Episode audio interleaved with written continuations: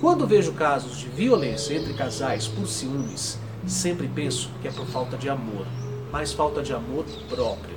É preciso que amemos primeiramente a nós mesmos, para que não depositemos nossa felicidade integralmente nas mãos do outro. Além do que, quem ama sabe zelar de si, para se tornar sempre interessante para o outro. Se ame antes de amar o próximo. Eu sou Renato Silva, porque inovar e motivar é preciso.